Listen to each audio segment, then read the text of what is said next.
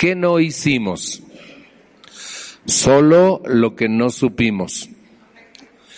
Miren, ocho internamientos psiquiátricos. Uno de ellos con camisa de fuerza. Siempre en el panorama, cuando mi papá iba a ser internado porque ya estaba demasiado alcoholizado, aparecía mi padrino Carlos y ayudaba a mi mamá. Un día yo llegué de la escuela, de la primaria, y mi papá estaba acostado y me dijo, ven hijo, acércate. Y mi mamá gritó, no te acerques. Y entonces mi papá con cara de, me están torturando, acércate, me dijo. No te acerques, dijo mi mamá. Y en un descuido me acerqué y me dijo mi papá, destápame. Y lo tenían amarrado a la cama en cruz porque se lo iban a llevar. Ese día se puso tan mal que le pusieron una camisa de fuerza para llevarlo al internado en Tlalpan, México. En una ocasión, mi abuela dijo que teníamos que cambiar de una religión a otra para que mi papá dejara de fumar, de tomar, pasando a las plantas del Señor. Y nos llevaron a una iglesia en el que me daba mucho miedo. Todos teníamos que ir. Y toda la gente que se sentaba hasta el frente, según ellos, les entraba un espíritu y les daba el patatús. Y nosotros llenos de miedo, ah, teníamos que llevar botellas con agua y al salir eran bálsamo curativo. Bien interesante. Meses de iniciación hasta que le tocara a mi papá pasar a las plantas del Señor y se curara. Y un día le tocó y subimos todos. Ese día era una señora, no un señor. Ellos pensaban que quien se sentaba en aquel trono le entraba el Espíritu de Dios y podía curar. Hincaron a mi papá frente a la señora, todos alrededor, le impuso su mano y le dijo que estaba a salvo de todo mal, que había sido curado. Y esa noche para festejar se puso hasta las chanclas otra vez.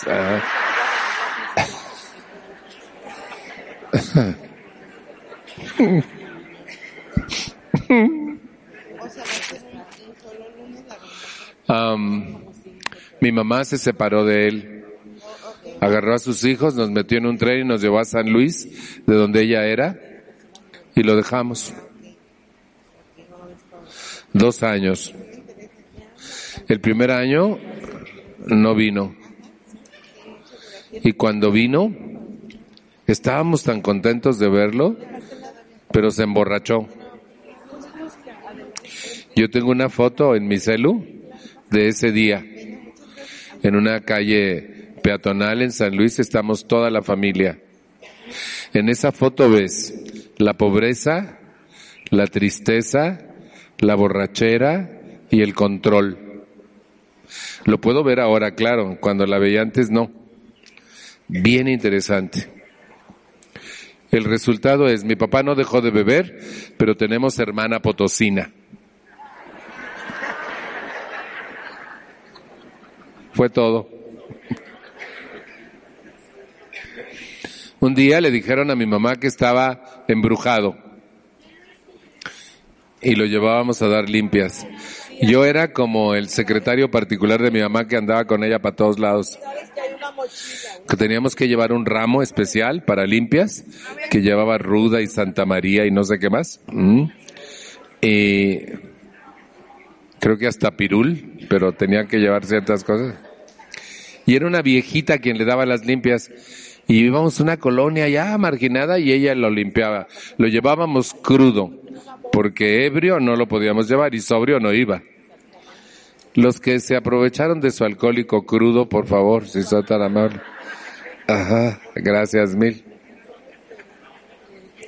Y eso sí me gustaba, miren, la viejita rezaba y mi papá cerraba los ojos y la viejita lo barría con el ramo, todo el cuerpo dándole vueltas, rece y rece. Y cuando terminaba toda esa ceremonia, agarraba el ramo y lo empezaba a golpear. Y esa era la parte que a mí me gustaba mucho, que se lo chingue al cabrón, que se lo chingue.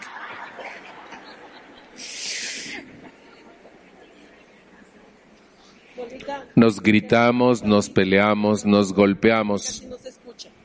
Lo encerrábamos. Mi mamá inventó que teníamos que esconder cuchillos, tijeras, todo lo punzo cortante y tirar la botella que estaba bebiendo mientras estaba dormido y cuando despertara no había nada. Y nos encerrábamos a piedra y lodo con él dos días para que dejara de beber. Le daba delirium tremens. Hoy sé que lo pudimos haber matado pero no teníamos otra alternativa, no sabíamos qué más hacer. Y nunca nada dio resultado. El dolor, la angustia, la desesperación, los gritos, eh, las mentiras, los secretos, el aislamiento social formaban parte de nuestra historia. Y el resultado es que nunca logramos que él dejara de beber. Y como nuestra idea utópica era que si él deja de beber, todo se va a componer y vamos a ser felices como en la Cenicienta para siempre. Mm. Pero un día, yo me fui de mi casa, era un adolescente, me peleé con él, me fui y estuve un año fuera de casa. Mi mamá estaba tan desesperada que un día lo internó en un hospital antialcohólico. No había todo lo que hay hoy. Nadie sabía nada de nada. No había clínicas, no había grupos, solo había cuatro grupos de alcohólicos anónimos en este país, cuando papá llegó a un grupo. Y los cuatro estaban en mi pueblo. Y nadie los conocía. Yo había trabajado con unos abogados y le propuse a mi mamá que si quería que la divorciara. Y le dije, mamá, no es vida. Hemos vivido un infierno permanente y tú no haces nada. Mamá, déjalo. Y por fin aceptó y levantamos un acta de divorcio con aquellos abogados y me instalé en mi casa un día antes de que mi papá saliera del sanatorio porque tenía muchas ganas de decirle, ¿sabes qué hijo? Nos divorciamos de ti. Mm. Pero no nomás mi mamá, todos. Los que tenían ganas de decirle eso, por favor, así como... Y esa tarde estaba platicando con mi mamá, llegó un señor desconocido, buscaba a mi papá y mi mamá le dijo, no está, ¿qué quiere? Soy fulano y soy alcohólico anónimo, dijo el señor. Y mi mamá se enojó y le dijo, yo para qué quiero otro alcohólico si con el que tengo me basta y me sobra, señor. Y dijo, no está, sale mañana. El Señor fue al día siguiente. Mi mamá me platicó esta anécdota. Fue la primera vez que oí esas dos palabras, alcohólicos anónimos. Y les voy a decir qué pensé. Ándale. Ahora hasta se juntan los desgraciados. Ajá. ¿Saben qué pensé que era como el club de Toby? Que solo hombres, ellos también, eh, chupas, órale, pásale, glu, glu, glu, glu. Eso fue mi primera idea de algo que iba a salvar la vida de toda mi familia. Y fíjense, al día siguiente el señor llegó antes que mi papá del sanatorio, habló con él toda la tarde, se lo llevó que es una junta de alcohólicos anónimos. Mi papá llegó bien contento porque estaba enfermo y no era malo.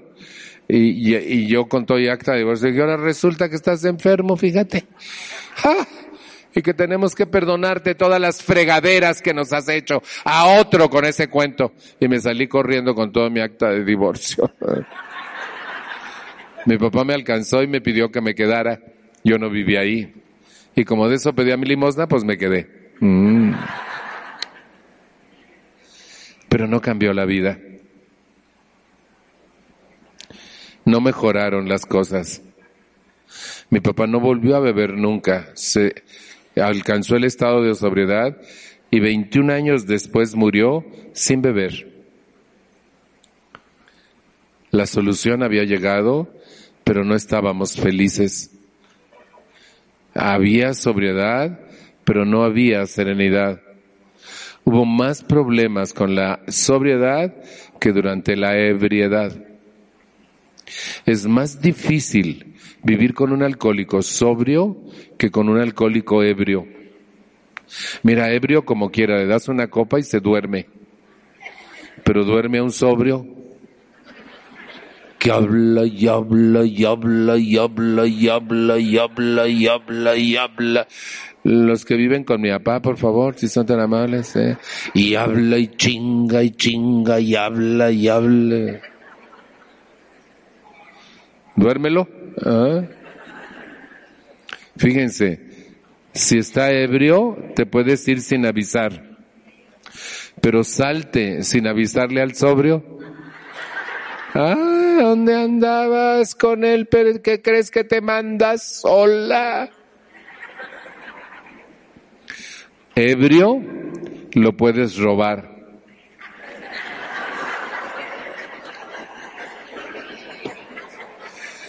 Pero róbale a un sobrio que cuenta y cuenta y cuenta el dinero. Uh-uh. Es más difícil. Miren, no entiendes. Si está yendo a sus juntas, ¿por qué sigue mal? Éramos nueve. Uno solo estaba haciendo algo por su salud, los otros ocho no. Y la dinámica era exactamente igual que antes de que él dejara de beber y nos peleábamos igual, nos jodíamos igual, nos queríamos cambiar igual, nos culpábamos exactamente igual que siempre, todos contra todos. No habría serenidad. Por eso me gusta la afirmación del libro. La serenidad no depende de la sobriedad. No es la sobriedad quien va a hacer que yo esté tranquilo. Miren, a mí me caía bien gordo mi papá, lo odiaba tanto y, y, y ahora está enfermo el güey. No, pues no. A los que les costó trabajo aceptar la enfermedad del alcoholismo, por favor. Porque si aceptas que es enfermo, ya no lo puedes culpar. Y si no lo culpas, ahora qué chingados hago con toda mi jodidez. Ah, resulta que no es culpable, que está enfermo. Así hasta yo me enfermo. ¿Mm? Agarras la jarra, chupas, te vas de fiesta y estás enfermo, fíjate. Así hasta yo me enfermo, enferma su madre. ¿Mm? ¿Sabe que me daba mucho coraje eso? Y mi papá todas las noches se arreglaba para irse a su junta. Mi papá de corbata y traje. Y yo empezaba con mi mamá. Ahí está. Antes nunca estaba porque estaba borracho. Ahora nunca está, que es que porque está en el grupo. ¿Qué ganamos nosotros, la familia? A ver, ¿qué ganamos?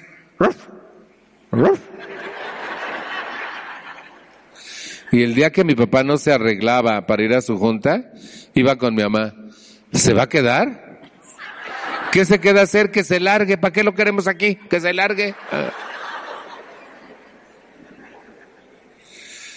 Pero yo creía que el que estaba mal era él. No me veía a mí. Fíjense, si se quedaba malo, si se iba malo. ¿Quién estaba jodido? Yo. Pero no me daba cuenta. ¿Saben que creo que eso es lo más grave que le pasa a la familia? Que tenemos un mecanismo de negación tan grande que a pesar de estar tan mal no nos damos cuenta. Y luego, de pronto nos quitan al chivo expiatorio a quien le culpamos de todo lo que nos pasa y resulta que está enfermo. No, pues no. Mm. Y ya no puedes culparlo. Ya no puedes estar diciendo que por su culpa, porque por fin el Señor está haciendo algo por sí mismo y los que estamos enredados somos nosotros. Por eso es tan interesante que la familia comprenda su coparticipación en la dinámica familiar bien enferma.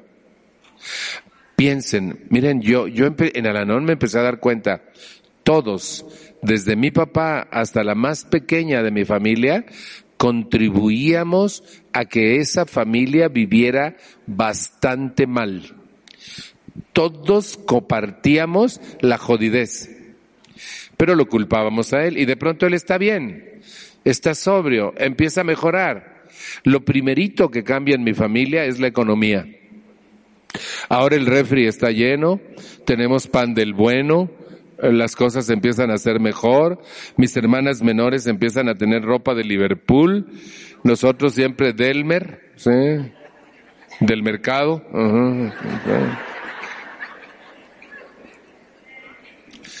Siempre pobres, siempre orinados y ahora está bien la cosa pero mi papá sigue siendo la misma persona jodida. Y sigue jodiendo igual. Pero va a Alcohólicos Anónimos. Y todos seguimos jodiéndonos igual.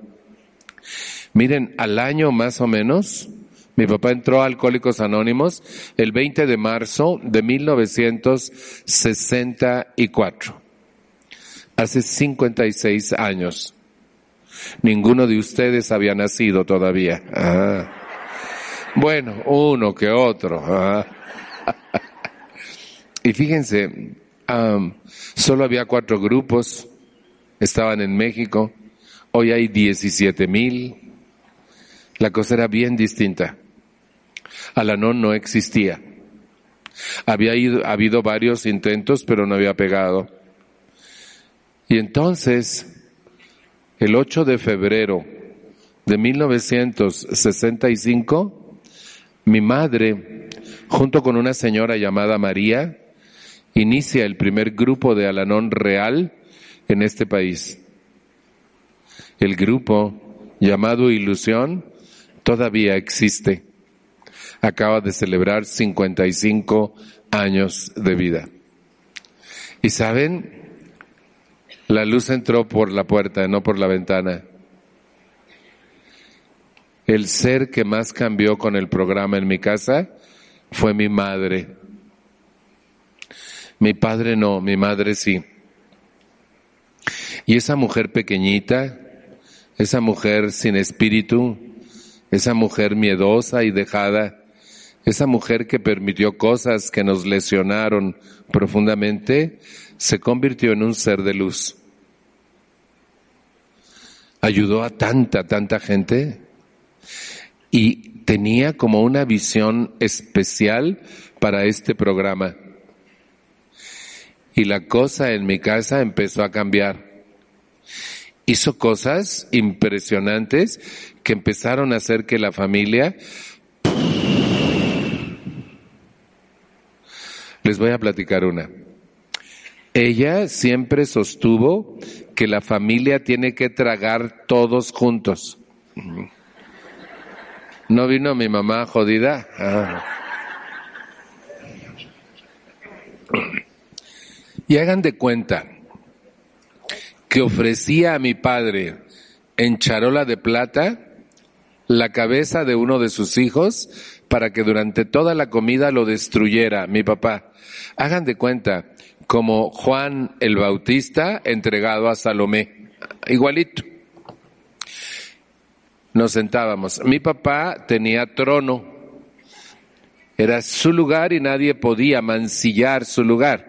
¿Conocen alguna vieja loca como mi mamá que le dio a mi papá un poder extraordinario y que tiene lugar especial y, todo especial y nadie puede tocar su lugar. Teníamos dos baños, éramos nueve, uno era para él y otro para los otros ocho. Mm. Ilimitada autoridad por encima de los demás. Vino mi mamá, mamá, jodida. Ay, sí. Si había leche para un vaso, ¿a quién creen que se lo daban? A mi papá. Hoy me burlo porque después de los 12 años la leche solo engorda. Pero era impresionante el sitial que tenía mi papá. Y las comidas eran un tormento. Siempre agarraba de bajada a un hijo por día o por semana y se lo jodía. Un día mi mamá en Alanón dijo, hijos, vénganse a comer. Eh, y mi papá no ha llegado, pero es que tu hermana tiene que ir a tal parte y ya está calientito. Vénganse, yo les sirvo. Yo espero a tu papá. Y sin decir agua va, nos separó de mi papá y nunca exigió que comiéramos todos juntos. Y le impidió a mi papá seguir jodiendo hijos a la hora de la comida. Calladita empezó a hacer cambios. Mi mamá, Siéntense, hijos. Verán qué a gusto comer sin él. Los que han comido a gusto sin él, por favor, si Se come tan tranquilo, hasta se ríe uno. ¿Ah? Cuando él está, miren todos. Feo. Les voy a platicar una anécdota. Antes de que mamá iniciara la NON, mi papá cumplió como un año, tenía en doble A más o menos por esa fecha. Y, ah, mi papá estaba en la cabecera, hagan de cuenta ahí, y yo estaba aquí, no por elección, sino por imposición, porque él me sentaba a su derecha para controlarme. Yo siempre fui su enemigo. Yo fui el esposo menor de mi mamá, o sea, el antagónico de mi papá. Éramos nueve, entonces nos sentábamos todos, era una mesa grandota, y yo junto a mi papá. Ese día mi hermano le pide 20 pesos más para el par de zapatos porque no le alcanzó con lo que le dio. Y mi papá que era tan, tan amable y dadivoso, sobre todo con el dinero, pensó, pendejo, te gastas nomás lo que te di y no te doy más. Pero papá es que no me alcanza. Si no te compras con lo que te di, me regresas mi dinero. Y mi papá, mi hermano empezó a llorar. Y mi papá empezó a fregarlo. Y entonces yo volteé con cara de desprecio hacia mi papá, más o menos así, mire. Y volteé con mi hermano que estaba sentado junto a mí y le dije, no te rebajes por mendigos 20 pesos, yo te los doy. Y de pronto, así inmediato, sentí calientito, calientito aquí. Me acababa de romper el hocico.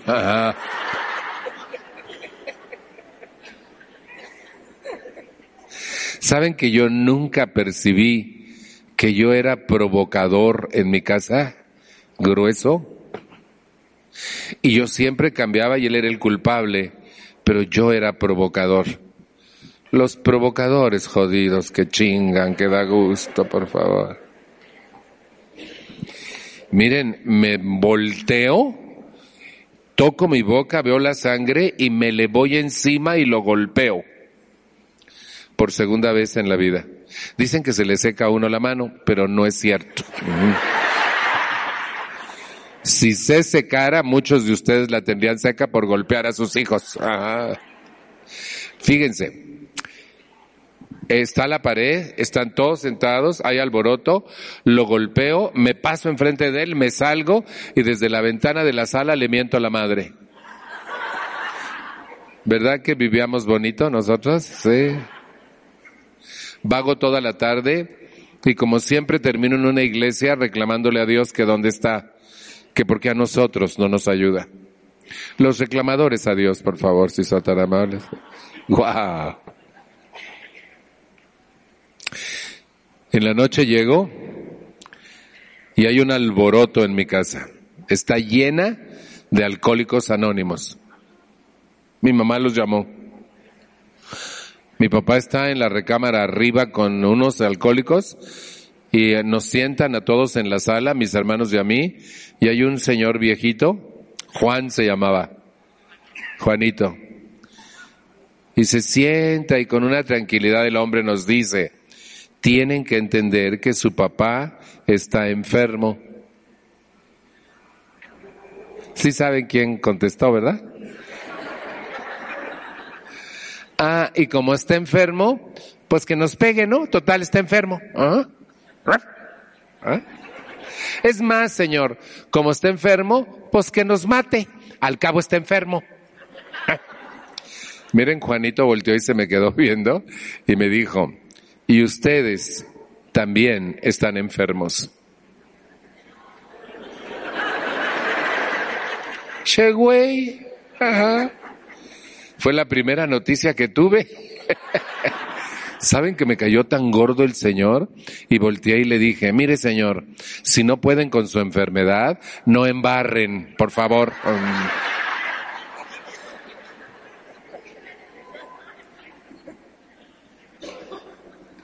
Era el caos. Las más grandes tragedias de mi familia las provoqué yo. No quería vivir mal.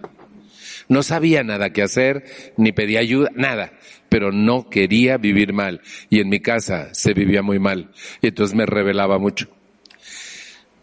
Mi papá estaba sobrio y no había serenidad. A raíz de eso fue que mi mamá hizo lo del grupo y empezó a irse junto con mi papá y los hijos encabronados.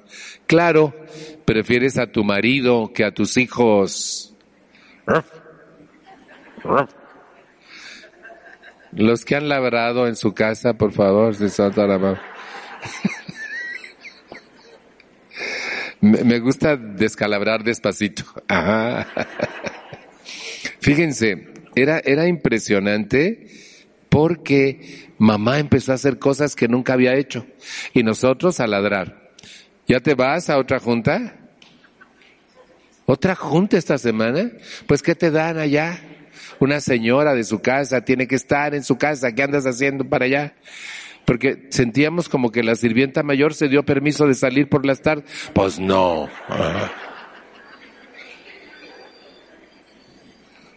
Un día mi mamá dijo, hijo, le hablas a tus hermanos, necesito hablar con ustedes.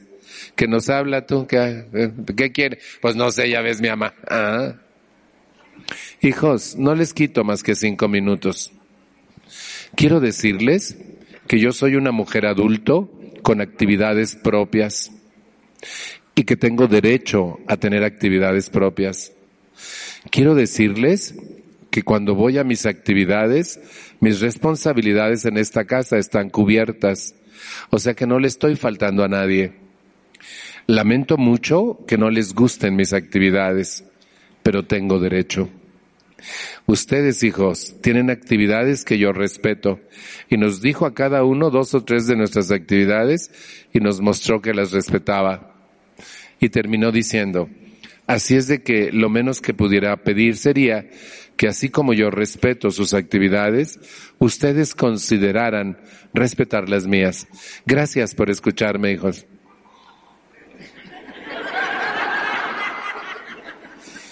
Mi mamá piensa. ¿Saben que ese día mi mamá se agrandó a mis ojos? ¿De quién habló? De ella. ¿Atacó? Esgrimió la frase famosa de las madres jodidas de soy tu madre. Ah. Nunca volvió a decir soy tu madre. Las mamás usan esa frase para controlar y chingar a sus hijos. Allá en Piñícuaro. Guadalajara, ¿todo bien? Ah. ¿Y Zapopan? Mejor aún, ¿sí? Fíjense, era impresionante verla actuar y verla vivir. Por ejemplo, un día se compró, mi mamá era persecutora alimenticia. No sé si conocen esas jodidas madres que te persiguen y te chingan para que te tragues lo que ellas quieren, ¿sí? Les voy a poner un ejemplo. Si no te querías comer lo que te daba, te decía, y te lo tragas, que no te estoy dando veneno. Y si no te lo tragas, Salvador, te lo muelo y te lo pongo de lavativa. Mm. Y como cuando yo era niño sí existían esas lavativas y ya nos habían puesto, era horrible. A los que les pusieron lavativas para no quedarme tal. ¿Verdad que era horrible eso? Espantoso. Entonces, como era mejor por arriba que por abajo, pues te lo tragabas. ¿sí? Un día me estaba rasurando a fuerza. Mi papá me obligó a rasurarme porque dijo que esos vellitos se veía, hacían que me viera sucio. Y a mí me gustaba mucho la finura de mis vellitos.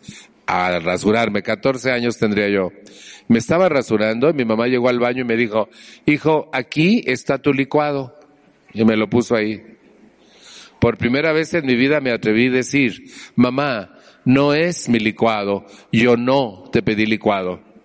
Pero ya te lo hice, aquí te lo dejo. Mm. ¿Me escuchó? ¿Me respetó? Le valí.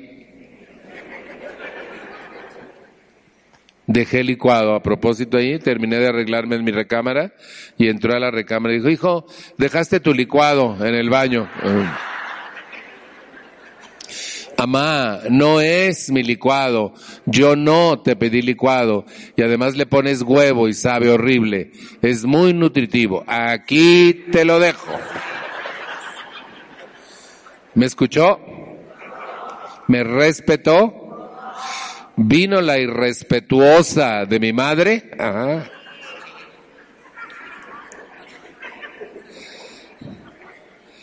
Pero en Alanón, mi mamá llegó un día con una campanita espantespíritus, de esas que suenan muy bonito.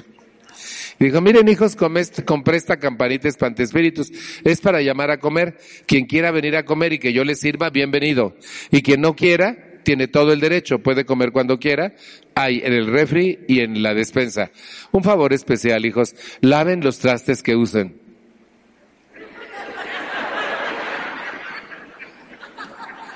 Mi mamá se volvió loca. Que es que ahora puedes comer cuando tú tengas hambre y lo que tú quieras, y no cuando ella quiera huevo. Oh. Wow.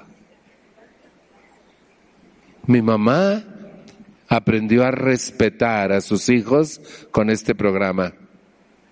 Eso era impresionante. Un día una de mis hermanas le habló por teléfono y estaba jodiendo. Le dije, mamá, ¿por qué le escuchas? Así esté ella, hijo. Y yo ayudé a que fuera así. Y hoy lo que tengo que hacer es tolerar su agresividad. No la puedo cambiar, pero la puedo tolerar.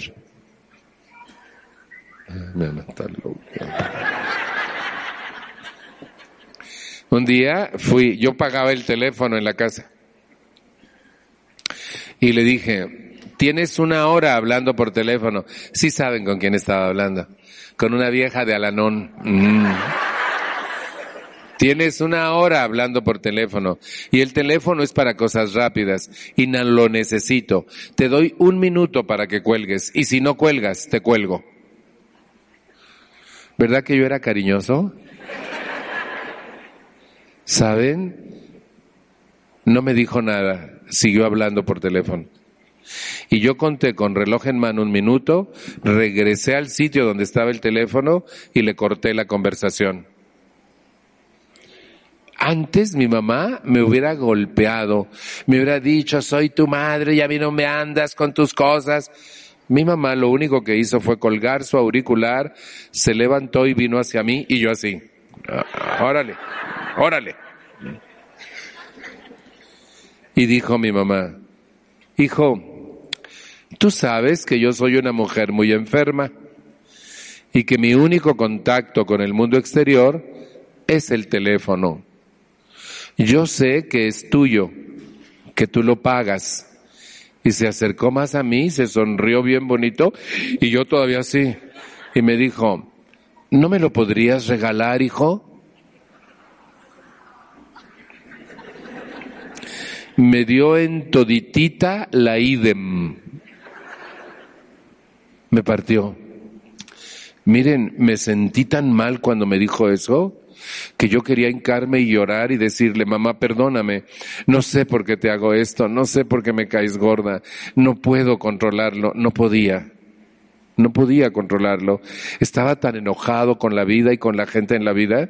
Estaba tan desquiciado, tan resentido y no podía decirle. Y quería decirle porque me estaba sintiendo muy mal de que ella hubiera contestado mi ataque con amor.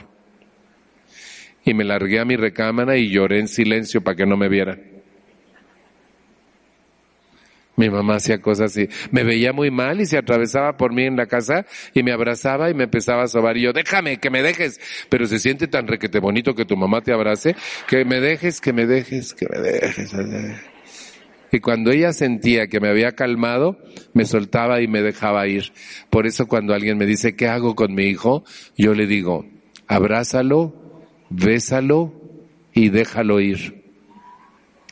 ¿Me estás oyendo, mamá? Abrázalo, bésalo y déjalo ir en paz, con serenidad. Mi mamá la tenía.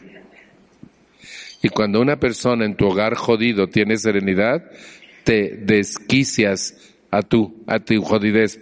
Te pones mal porque no te responde, pues ya, eh, por eso me caían gordas las alanonas, me la cambiaron. No, ya, ya no se pelea a gusto uno con ella, pues cómo, ¿Ah? No. Un día la oí decir por teléfono, tenemos que aprender que nuestros hijos son como los dedos de una mano. pertenecen a la misma mano, pero cada uno es distinto.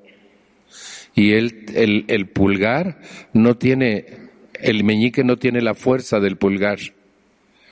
Dije, ah, mi mamá, hasta que entendió, ¿ah? porque ella decía, o todos coludos o todos rabones.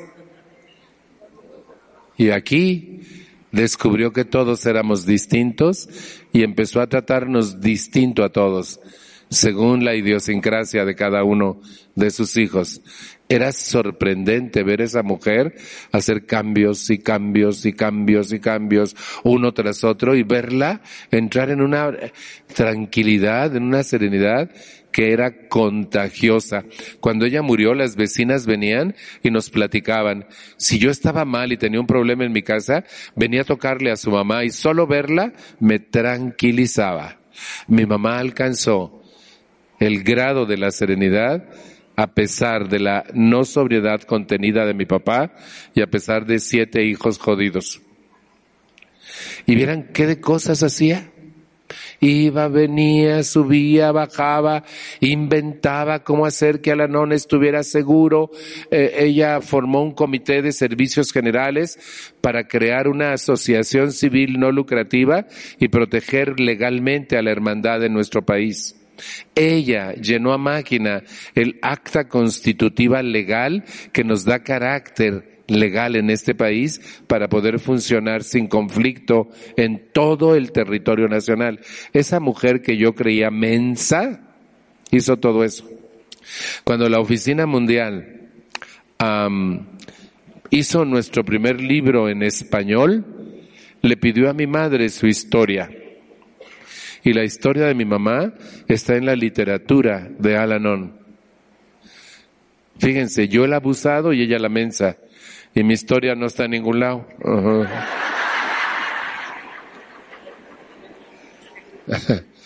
¿Quién será el menso? Ajá. Después me dicen, no me digan ahorita. ¿Saben? Es impresionante ver cómo una persona que va viviendo el programa alcanza el estado de serenidad y deja en paz a los demás. Y aunque todo el entorno siga enfermo, tú puedes vivir bien a pesar de. Para eso es este programa, para aprender a vivir con calidad a pesar de a pesar del alcoholismo, a pesar de el pasado, a pesar de tus hijos enfermos, a pesar de la economía. Tú puedes alcanzar el estado de serenidad a pesar de. La condición es que tomes las riendas de tu vida y compongas tu propia historia y que dejes en paz a los demás. Tenemos ciertas responsabilidades para con ellos, cúbrelas, pero no hagas por ellos lo que ellos deben hacer por sí mismos. Fíjense, allá en Piñícuaro hay señoras que les lavan los calzones a sus hijos de 20 años. Yo les dije, si yo lo platico en Guadalajara, se van a desmayar las señoras de saber que en Piñícuaro las señoras forman patanes irresponsables atenidos en vez de hijos productivos. ¿Verdad que aquí no hay mamás que le lavan los calzones a sus hijos de 20, haciéndolos absurdamente dependientes, atenidos e inútiles? ¿Verdad que aquí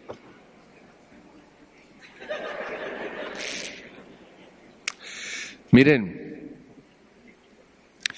cuando alguien a tu lado está sereno y tú no, te desquicia, te cae gordo.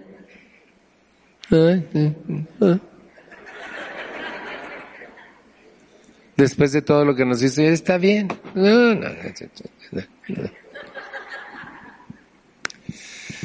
Cuando muchos años después Mamá entró a Lanón el 8 de febrero del 65.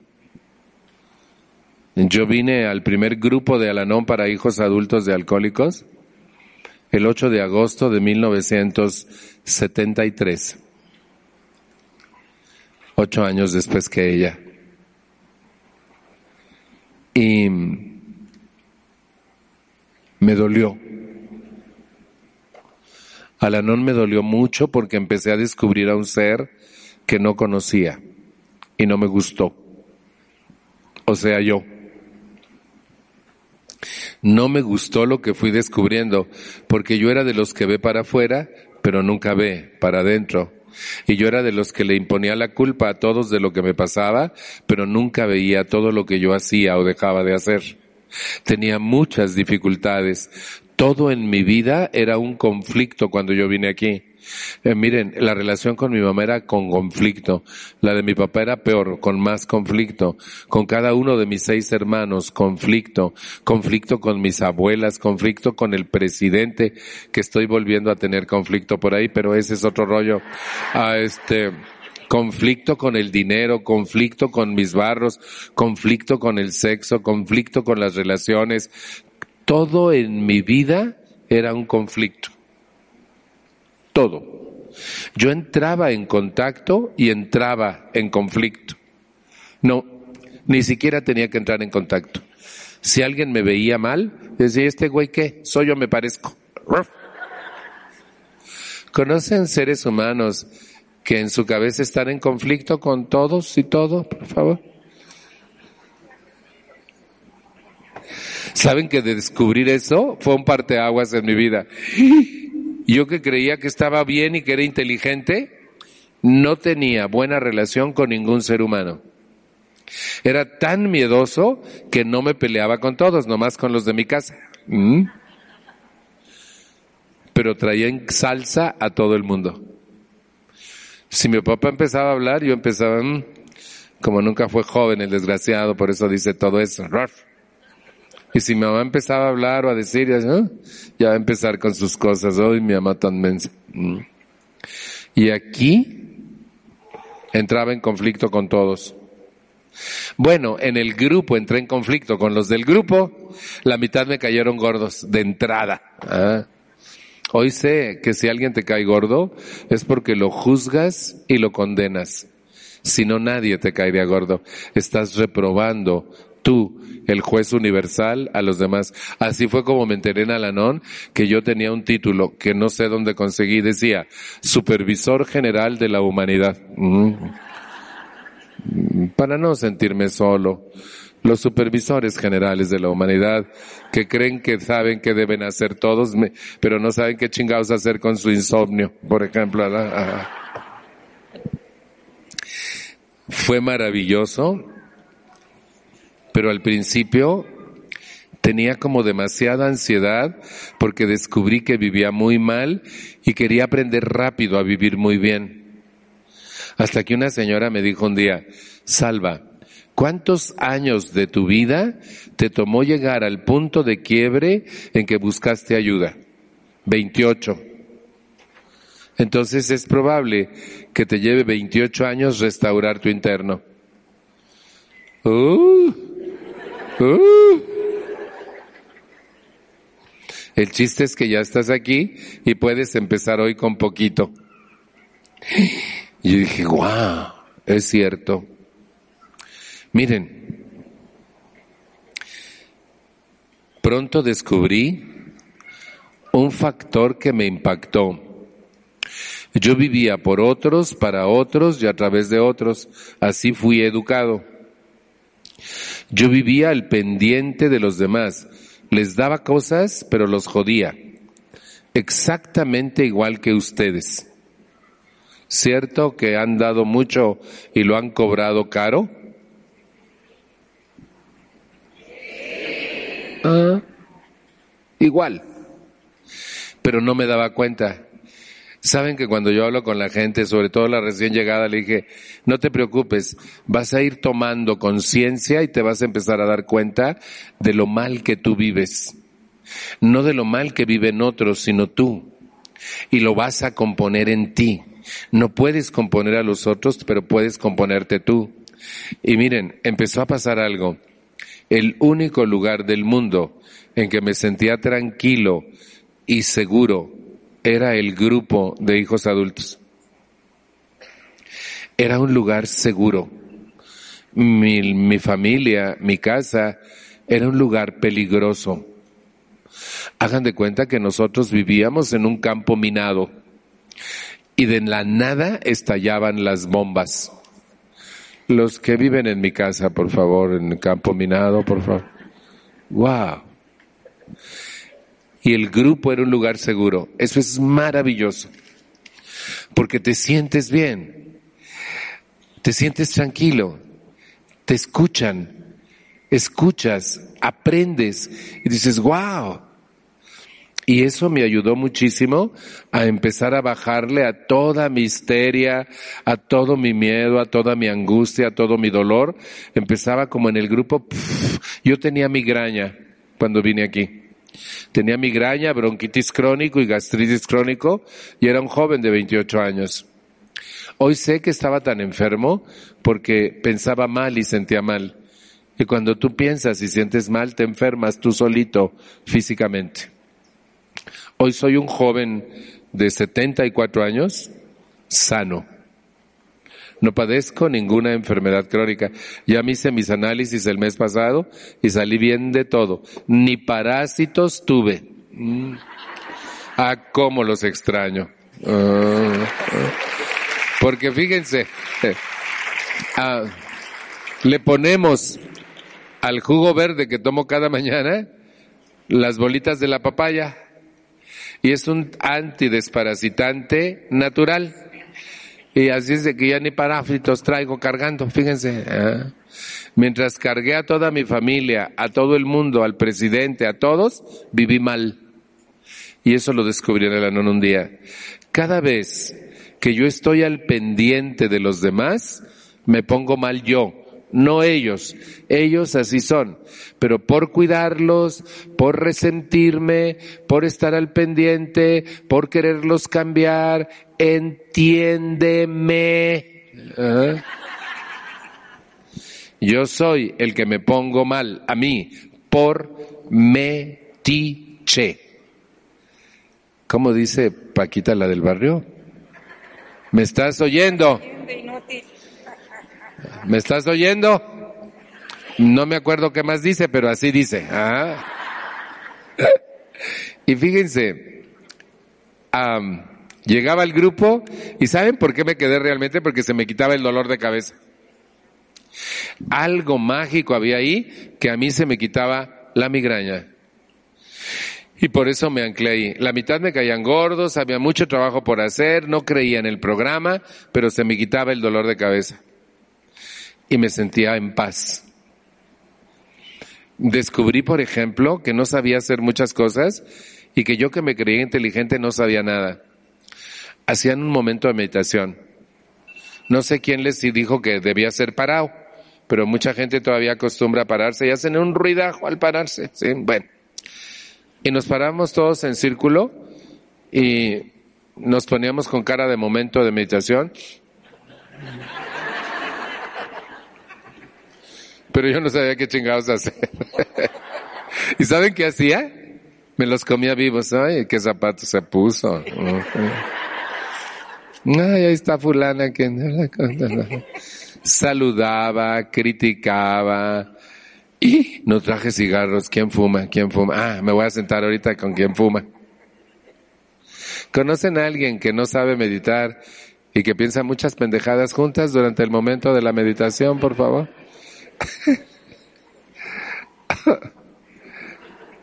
Qué padre vivir tan mal y después vivir bien.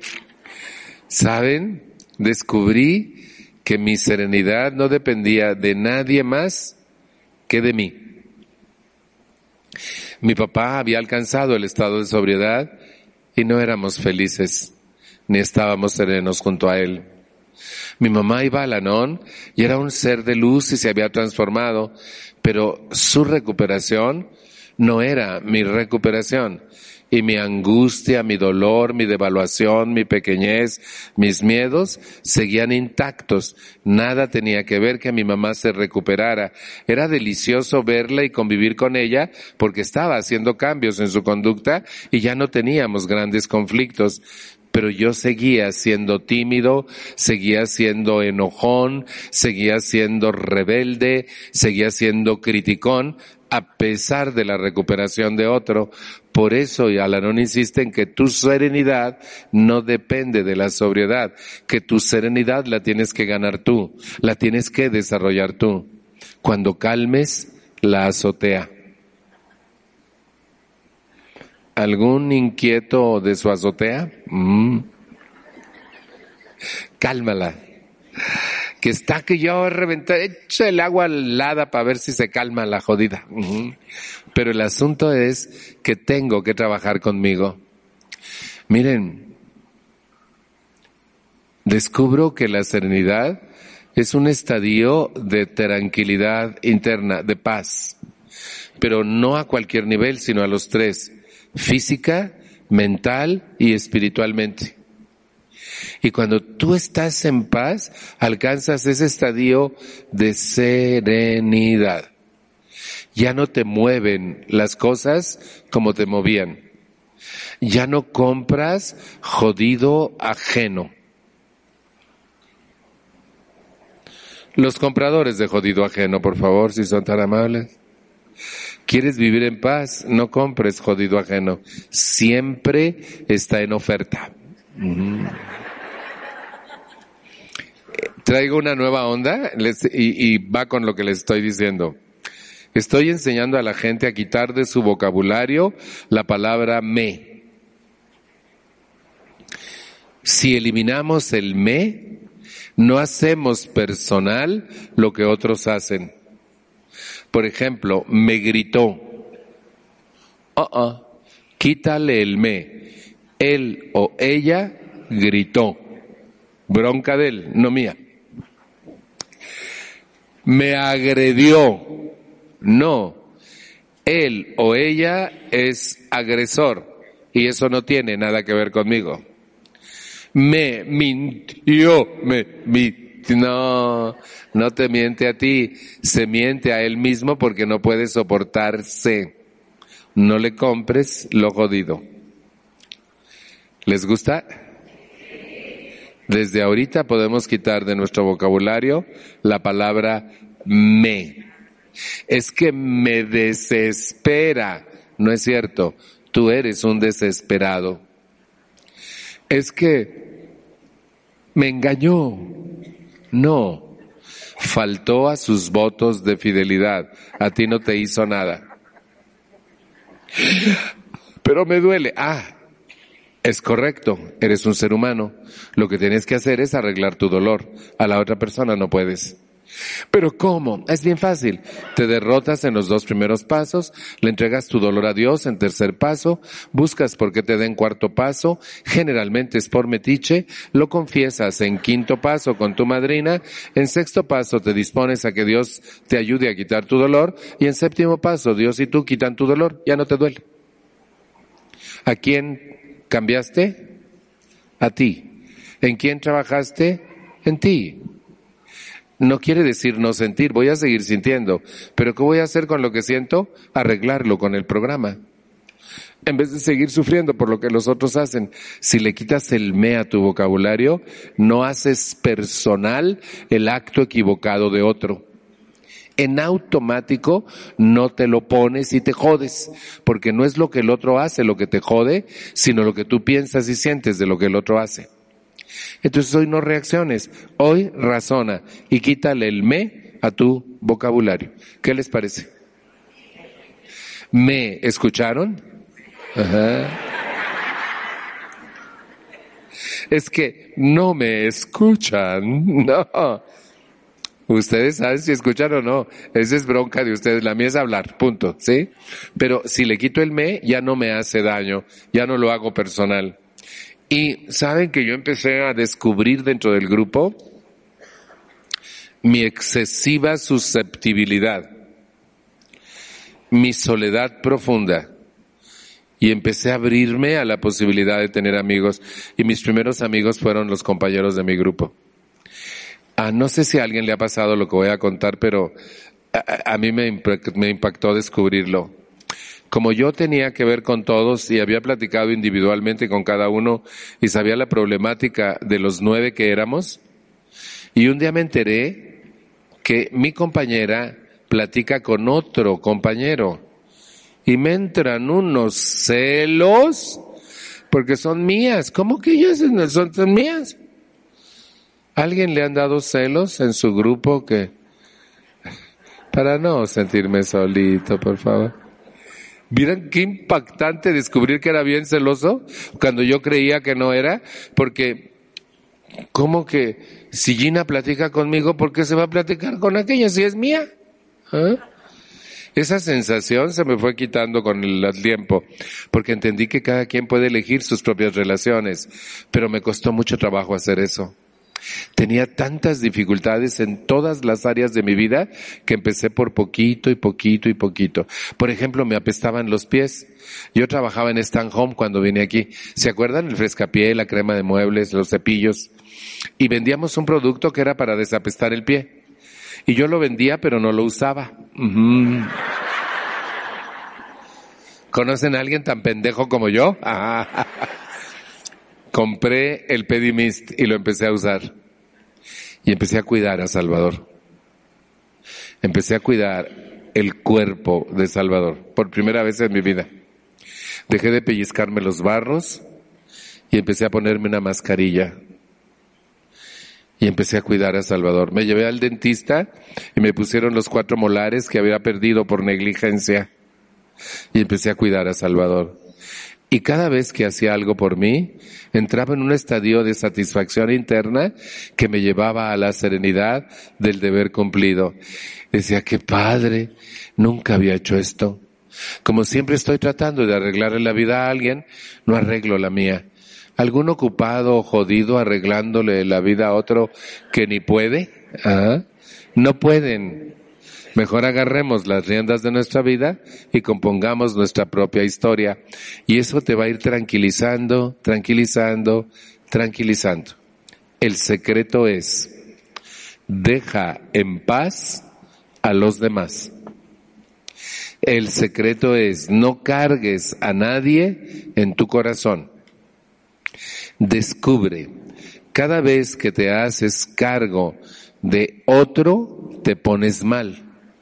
Y cada vez que te haces cargo de ti con el programa, te pones bien. Y como lo, que nunca he sido es tonto, si me doy cuenta. Si te contemplo y veo qué haces y lo repruebo, me pongo mal. Pero si te acepto y te respeto y cambio yo, me pongo bien. ¿Qué tal? Entonces, ¿a quién tengo que arreglar? A mí. ¿De quién me tengo que hacer cargo? De mí. Y las personas me dicen, pero es que es mi familia. Pues por eso, respétala. Pero es que va torcido este hijo, déjalo que se caiga para que salga adelante. Pero me duele, pues arregla tu dolor, para eso estás aquí. A tu hijo no puedes, pero tu dolor sí puedes. Y entonces aprendí que el trabajo total y constante es conmigo.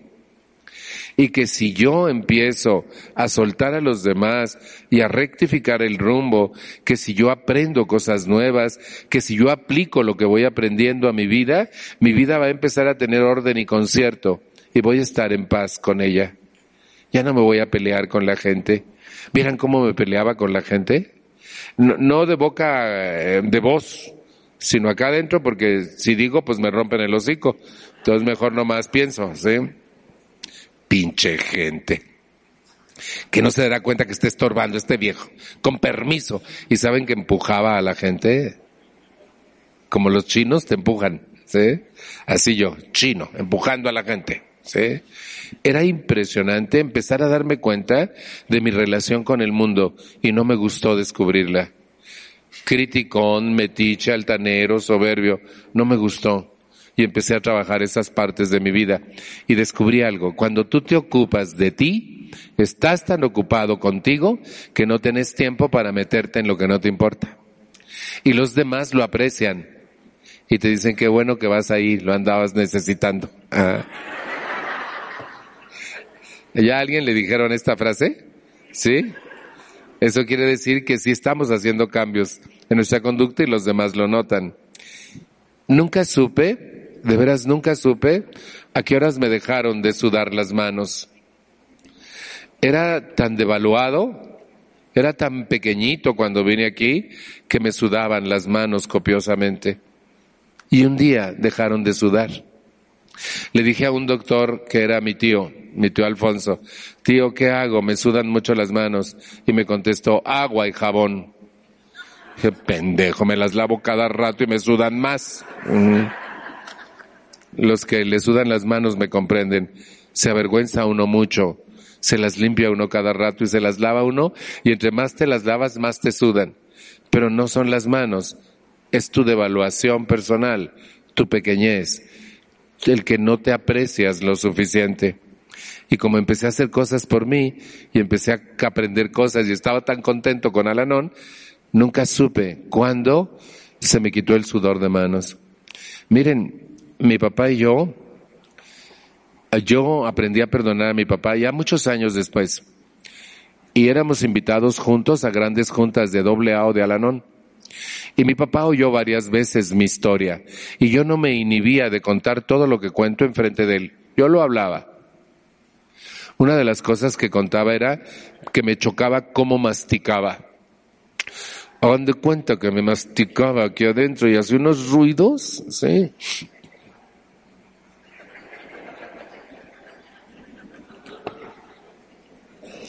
Un día mi papá me invitó a comer a su casa.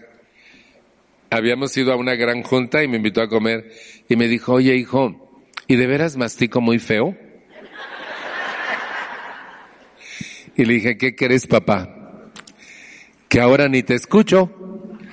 Estoy tan concentrado en mí y en mejorarme yo y en masticar bien yo que ya no sé cómo masticas tú. Ya no estoy al pendiente de ti. No sé si vino algún jodido igual que yo que está al pendiente de lo que hacen otros. Así. Suéltalos. Estate al pendiente de ti, no de los demás. Y entonces vas a encontrar el camino, el camino luminoso de la serenidad. Porque ya no te urge que el otro entienda, ya no quieres que el otro cambie, ya no entras en conflictos de relación con el otro porque te estás componiendo tú. Y al hacer eso alcanzas el estado de serenidad. Pero mucho más cuando aceptas las cosas que no puedes cambiar. Esa luz me ciega. Mm. Podríamos apagar la luz, nada más la luz. Y fíjense, es bien impresionante cuando descubres, yo empiezo a buscar. Dice la oración de la serenidad, concédeme serenidad para aceptar las cosas que no puedo cambiar. Valor para cambiar las que sí puedo. Y sabiduría para distinguir qué no puedo y qué sí puedo cambiar. La serenidad depende de que aceptes lo que no puedes cambiar. Y fíjense, ¿cuánto tiempo? Ah, ah. Y fíjense, descubro que no puedo cambiar y lo que les voy a decir es el trabajo conmigo de mucho tiempo, pero concluyo en esto.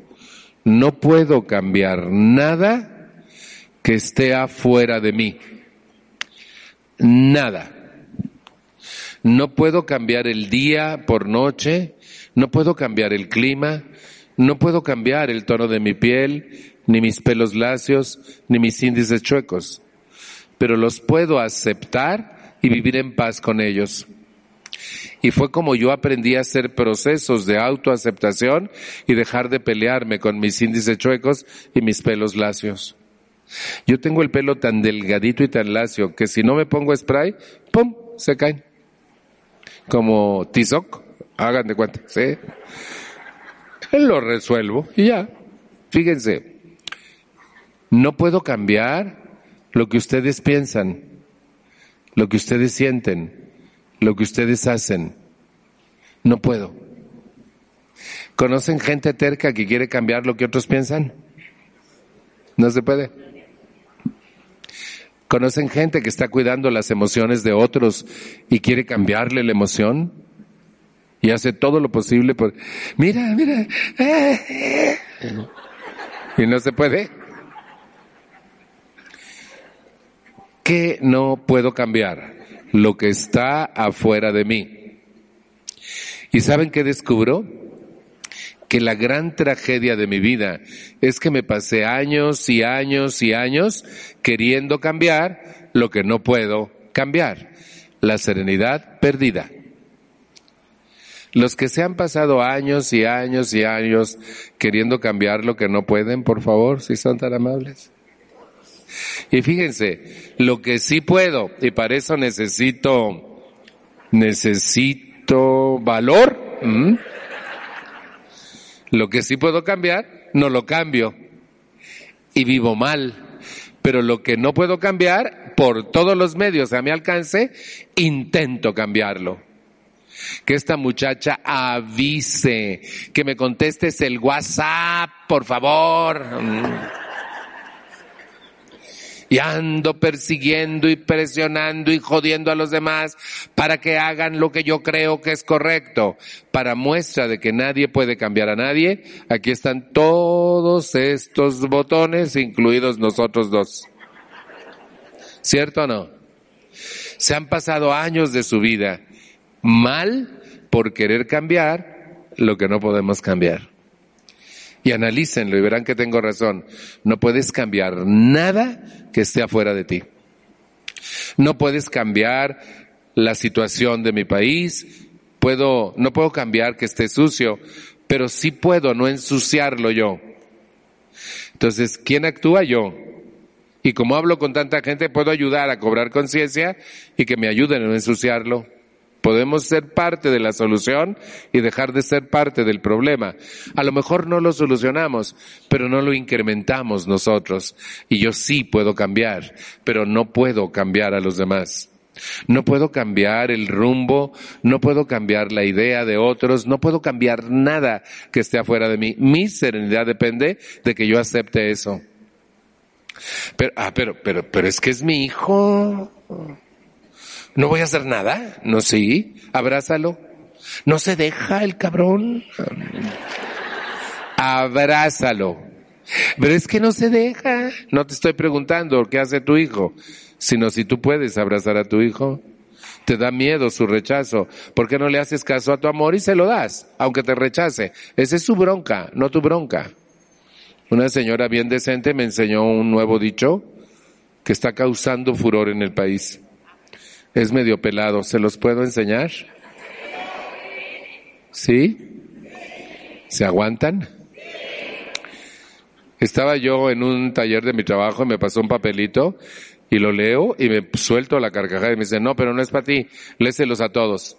El papelito decía, pedo que no sale de tu agujero, no es tu pedo. ¿No está buenísimo? Ajá.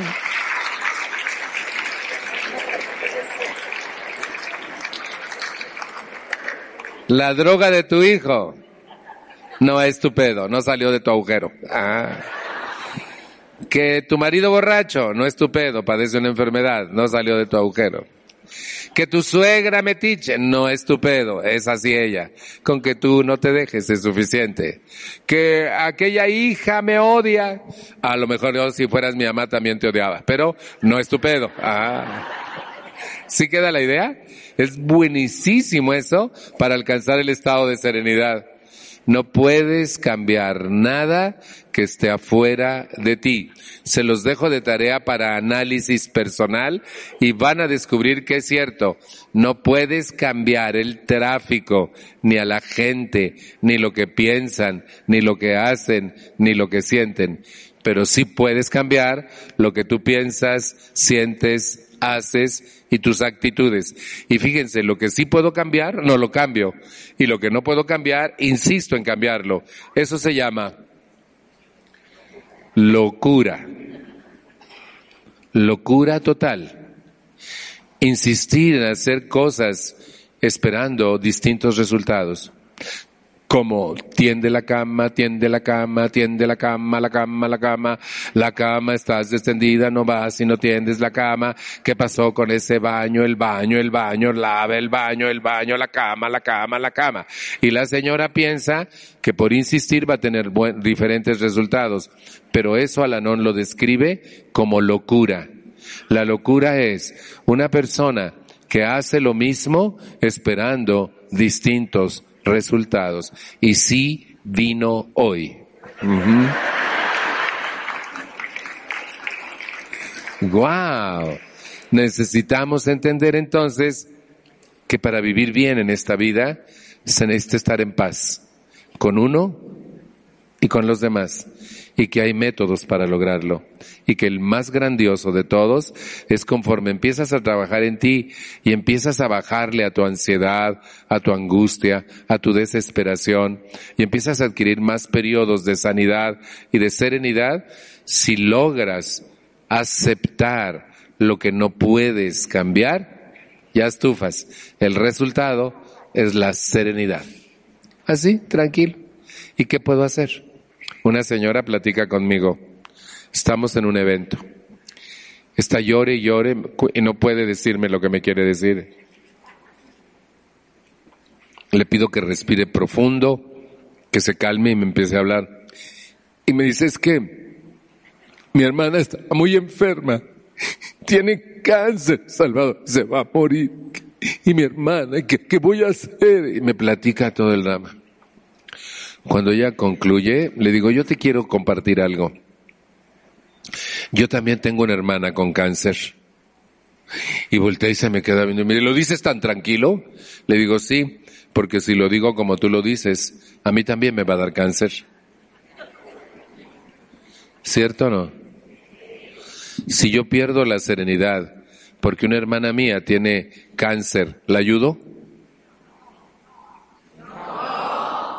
Si yo pierdo la serenidad porque otro ser está enfermo, ¿ayudo? No. ¿Qué tengo que hacer? Decidí, soy su hermano. Y mi peluquero nuevo está enfrente de su casa. Y ahora en vez de cortarme el pelo una vez al mes, me lo corto dos veces al mes. Y me voy a almorzar con ella. Y la abrazo y la papacho. Y la mimo. Y le digo cuánto la amo. No la puedo curar, pero la puedo abrazar y besar y darle todo mi amor de hermano. Y eso hice hasta que ella murió. Una semana antes de morir, ella estaba en Aguascalientes. Y se fue para allá y resulta que la fui a ver y la papacha y me dijo, sóbame. Mi espalda me duele mucho. Y le empecé a sobar y tenía granitos todo el cuerpo y eran todos pedacitos de cáncer. Había bajado a 39 kilos. Y mm, me pidió que le contara a su nieto, que estaba sentado con nosotros, cómo le torcía los brazos cuando era bebé.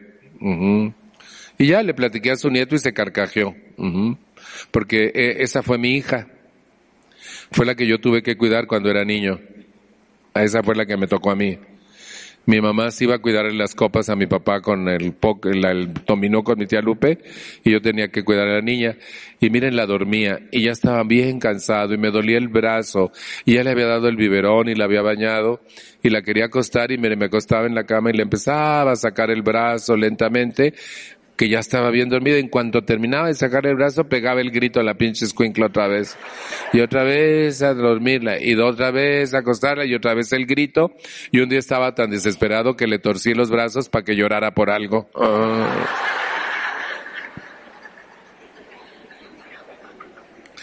Y ese día le dijo a su nieto, cuéntale cómo me torcías los brazos. Le dije, te lo voy a contar, hijo, pero te voy a agregar algo. No le torcía los brazos cada vez, nada más una vez que estaba desesperado. Ah, me dijo, cuando me despedí, porque yo me regresaba a México esa misma noche, me dijo, ¿te puedo pedir un favor, mano? Le digo, sí. ¿Tú qué hablas tanto con tu Dios? ¿Le puedes hablar de mí? Y entregarme a Él?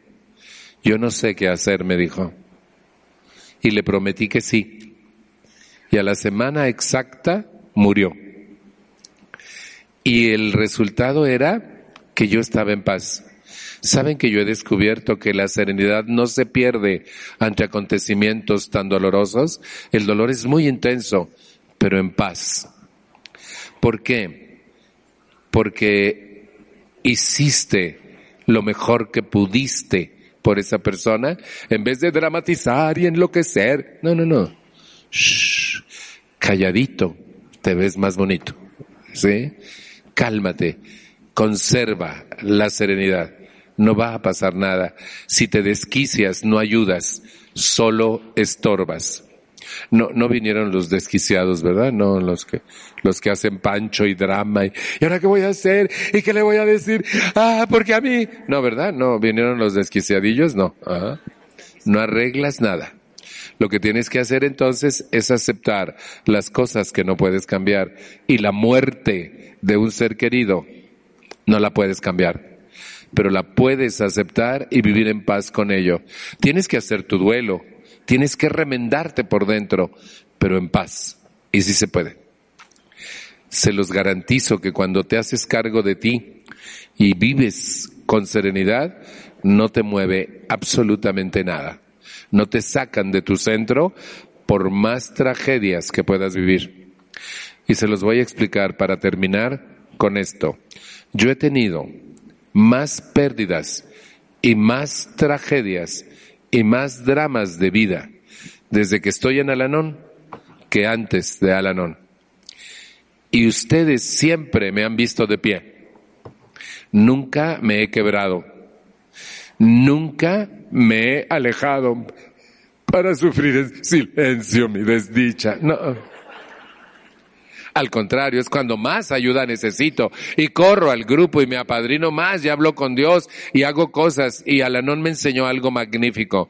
Cuando te suceda algo terrible, piensa en lo que estarías haciendo si eso no hubiera pasado y llévalo a cabo. ¿Vieran cuántas veces me ha ayudado esa idea? Página 3 de mayo, un día a la vez. Ahí está. Cuando te suceda algo terrible, piensa en lo que estarías haciendo si eso no hubiera pasado y llévalo a cabo. Y entonces, cuando la cosa terrible pase, no disturbia toda la superficie de tu vida porque tú sigues viviendo en tu mismo ritmo y haciendo las cosas que hubieras tenido que hacer en vez de dramatizar. Dramatizar no sirve para nada. Pero es que así soy yo, no. Estás loca, no eres así. ¿Mm? Tú lo generas con tus pinches pensamientos. Así es de que a dramatizar a otro lado. ¿Sí? La cuestión entonces es que puedo alcanzar de manera permanente el estado de ser. Que no hay dinero. ¿Para qué te truenas los dedos? Si te los truenas aparece el dinero. Mejor trabaja, punto. Y ya, lo arreglas. Pero no hagas panchos. No pierdas ese sistema hermoso que Alanón te da de vivir en paz, la única vida que tenemos para vivir. Que Dios los bendiga y buen provecho.